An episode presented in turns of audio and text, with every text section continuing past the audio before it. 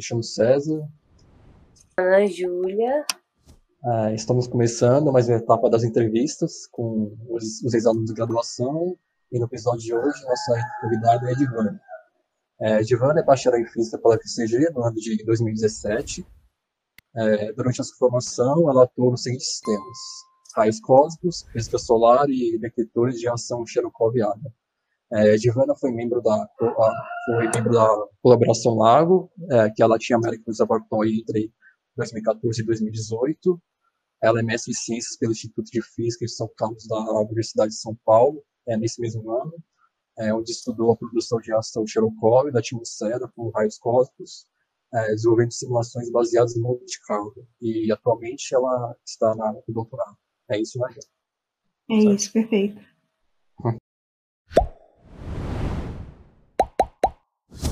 Então, para a gente começar a entrevista, fazer a pergunta que sempre faz, né? Principalmente para a gente que faz física. É, por que você decidiu fazer física? O que te deu, o que te motivou a fazer esse curso? Olha, bem na honestidade, o que me motivou a entrar na física foi um desafio de um professor durante o ensino. Não era nem ensino médio ainda, era ensino fundamental, no nono ano primeiro curso de física da vida e logo no comecinho eu fui desafiada por ele e isso me, me, motivou a continuar buscando outros desafios dentro da física. Eu acho que é esse desafio de, de responder às perguntas que, pelo menos para mim, me mantém interessada na física. E você poderia dizer, tipo, quais foram as disciplinas, as suas dificuldades durante a graduação? Olha, a primeira grande dificuldade, bom, foi química, porque eu não, não tinha muito interesse, e também termodinâmica. Termodinâmica foi um tapa na cara para mim. Foi quando eu percebi que eu precisava uh, me dedicar mais profundamente às, às disciplinas e tal. Assim, cada uma delas tem, tem seu desafio, né? E por outro lado, acho que o desafio adicional na minha trajetória foi que eu fiz muitas disciplinas sozinha. Então, eu não tinha muito com quem estudar. Foram sete disciplinas, se não me engano, feitas sozinha, e isso acrescentou um pouquinho na dificuldade. Mas, enfim, como eu falei no, agora há pouco, é o desafio que nos move, né? Dentro dessa pergunta de dificuldades, eu queria puxar uma perguntinha de tipo, você é mulher, a gente sabe que o curso é majoritariamente masculino. Até agora, no departamento de física da UFCG, tem até um número maior de mulheres. Mas antes não tinha. E como foi isso para você? Foi assustador, na verdade. Assim, os primeiros cursos que a gente faz na, na trajetória da física são divididos com outros, outros, outros cursos, né, as engenharias e tal. E tem também nesses outros cursos uma predominância gigantesca de homens. Então eu lembro que para a sala teria somente eu e mais uma ou duas outras meninas. Então era era só assustador, assim, você se sentia meio acuada na, nos cursos. Uh, isso, inclusive, trouxe um, um efeito meio negativo uh, é, para mim, para minha saúde mental. E eu acabei desenvolvendo um jeito de lidar com isso que não não recomendo, mas acabei me tornando cada vez mais fechada, mais sisuda, séria, sem abertura para outras pessoas. Né?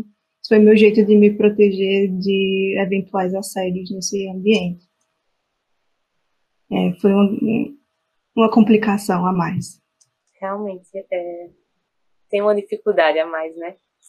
Uhum. Para continuar, é, você participou de projetos durante e como foi para conseguir esses projetos?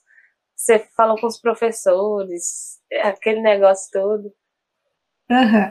É, na entrevista com o Vitor, ele falou um pouquinho sobre isso também. Que é, no começo, assim, a gente chegou e, e foi batendo na porta dos professores para entrar e conversar. O que é que você faz? Me explica qual é a sua pesquisa. Você tem espaço para uma iniciação científica? A gente foi, foi nessa de bater no porta a porta mesmo.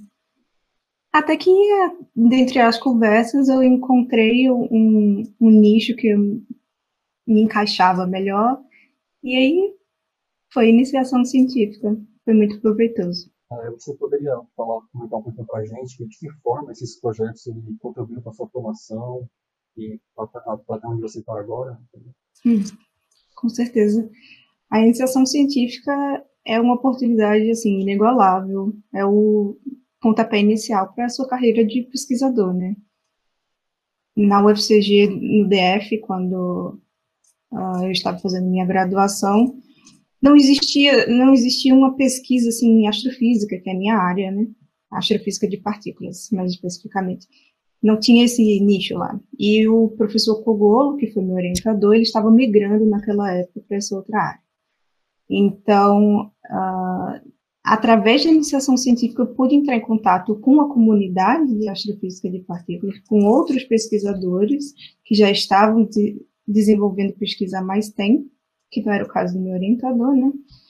E, e isso foi a ponte, pro, por exemplo, encontrar um, um, excelente orientador na USP, que foi o local escolhido para fazer o mestrado, né? Então, é isso, é uma ponte. Em qual momento tu foi procurar esses projetos de iniciação científica? Logo no início do curso? Logo no início, nos primeiros períodos. Acho que no segundo, primeiro ou segundo período a gente já estava batendo na porta dos professores. E no total, porque a gente foi buscar tão cedo, deu tempo de fazer três projetos de iniciação científica ao longo da minha graduação. Então, isso foi extremamente benéfico para mim, né? E, inclusive, é uma coisa que eu sugiro para os alunos que são ingressantes, busquem o quanto antes, porque vocês vão acumulando conhecimentos que não são os da prática, do, digamos, das disciplinas que vão ser ensinadas, né? Um conhecimento além que já vai conectando com a área da pesquisa em física. Aí, eu poderia comentar como foi essa sua transição da graduação para pós e graduação para mestrado, como que você procurou o mestrado, como você selecionou, como que foi uhum. Tá? Uhum. Primeira coisa, eu já sabia qual área que eu queria fazer pesquisa, né? Então, é um, bom primeiro passo. Se você não sabe, eh, fica mais complicado de definir qual universidade, você vai ter que escolher por outros fatores. E aí eu descobri naquele momento que precisava fazer o exame unificado de física, que era uma coisa que ninguém na UFCG na época falava a respeito. Então, assim, foi meio complicado de se preparar para essa prova. E com a ajuda de um colega, o Caio, a gente passou um, um mês, basicamente, estudando todos os dias, várias horas por dia para se preparar para essa prova com a nota do unificado, a gente pôde aplicar para as universidades. Então, eu apliquei para a Unicamp e para a USP, que seriam os locais que teria pesquisa na área de astrofísica de partículas, né? E, e aí o momento da decisão final sobre qual universidade seguir foi um pouquinho mais complicado, porque na Unicamp eu tinha conseguido bolsa, mas na USP eu estava na lista de espera. Aí a hora da decisão foi, foi complicada porque eu tive que priorizar a segurança de ter uma bolsa ou o tema exato de pesquisa que eu queria seguir, que seria o, de acordo com o que o orientador trabalha, né? Então, acabei optando para ir para a USP, mesmo com a insegurança de não ter uma bolsa, de estar na fila de espera, porque meu orientador era muito forte na área que eu queria continuar fazendo pesquisa. Então, foi assim, meio, meio uma aposta, meio preparação também, né? Mas aí, você conseguiu bolsa, não conseguiu? Consegui bolsa, sim. Eu passei alguns meses sem a bolsa, mas depois consegui uma bolsa do Instituto de Física. E no ano seguinte eu apliquei novamente para a chamada de bolsas e, e aí sim consegui a bolsa, que é pelo tempo integral do mestrado. E como foi para você, tipo, conseguir sobreviver com essa bolsa, sobreviver da pesquisa e fazer tudo, né? Sair da zona de conforto, ir para outro lugar e tudo mais. Pois é, para situações assim, para você Você vai pagar o, o calção do aluguel do lugar que você vai ficar. Sabe? Tem que ter um certo preparo anterior a isso. E também é, você tem que pesquisar qual o custo de vida nas cidades, tem que ver se vai caber no teu orçamento. Felizmente, São Carlos era uma cidade que, que dava para se manter assim, com a bolsa de mestrado. É apertado, claro, você tem que abrir mão de algumas coisas, mas consegue. Eu também tive o apoio financeiro dos meus pais, o que facilitou muito, mas se você se organizar, se preparar antecipadamente para esses as coisas que surgem, os gastos que surgem, você consegue lidar assim com o mestrado recebendo uma bolsa de R$ 1.500, que é a atual, né? É, agora, você está no doutorado, né? Você pode falar um pouco para a gente como você conseguiu se candidatar fora do país, conseguir uma bolsa fora do país, essa transição do mestrado para o doutorado, como você fez, como você procurou, como foi esse processo? Porque é muito, uhum. muito aluno da graduação tem essa curiosidade de como fazer uma graduação, mestrado, doutorado. Sim. Bom, primeiro, você precisa encontrar vagas que estão abertas, lugares que estão recebendo aplicação. Você pode fazer isso usando o Inspire, que é uma plataforma onde as pessoas, as instituições fazem anúncios de, principalmente de vagas disponíveis. E aí você pode pesquisar de acordo com sua área, com o, o, o seu nível acadêmico, se você procura um mestrado, um doutorado, assim por diante. E aí, dentre as opções que estão disponíveis, você vai de acordo com o que pede no, digamos assim, no edital, né? No meu caso, foi solicitado o meu currículo, uma cover letter, que é uma carta de motivação do porquê você está aplicando para aquele lugar. E basicamente isso, fiz uma entrevista também e apresentei, né, e apresentei o meu projeto de mestrado para as pessoas que estavam avaliando. E aí, no final, eles fazem algumas perguntas para saber o, seu nível de compreensão da área como um todo, né? E é isto, mas uma dica para as pessoas que vão procurar é, um, uma vaga de mestrado, doutorado fora do país, primeiro, façam isso com muita antecedência, de preferência um ano antes, porque muitas instituições pedem o, algum exame de proficiência na língua. Então, daqui que você faça a prova, receba o resultado e possa submeter, você tem um prazo muito grande, um período muito grande. Um, faça o que você puder ao longo da graduação para melhorar o seu currículo, para ter contato com outros pesquisadores, para participar de eventos. Isso vai fortalecendo, assim, sua imagem acadêmica, vamos dizer assim. E aí, na hora de aplicar para um mestrado, doutorado fora, você vai estar o, mais preparado que você pode estar para aquela situação. Né?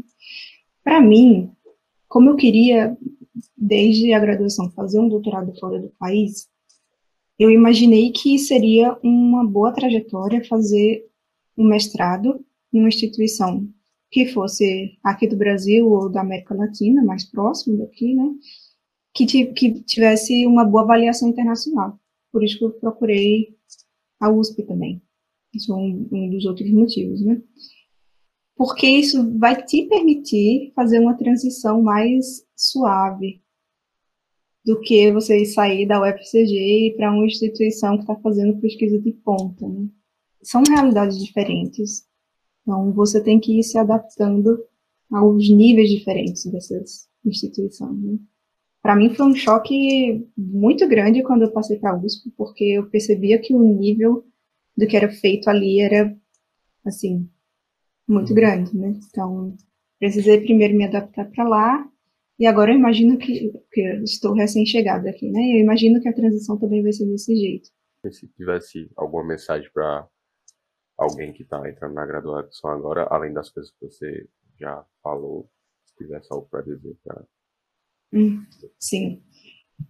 Tenho sim. Eu sugiro que a, a, todos que entrem no curso da graduação de Física do FCG e de outras universidades, que busquem fazer grupos de estudo. Eu sei é difícil, é complicado, como eu falei, na minha trajetória mesmo, teve momentos que eu cursei disciplinas sozinha. Mas quando você tiver a oportunidade, estude, você aprende muito mais, você evolui muito mais e você aprende a trabalhar em equipe. São só benefícios. E para as meninas em específico, eu espero fortemente que vocês não tenham que passar por nenhuma situação mas se vocês passarem por alguma situação de assédio, busquem outras pessoas, busquem professores, professoras, alguém que possa te dar apoio.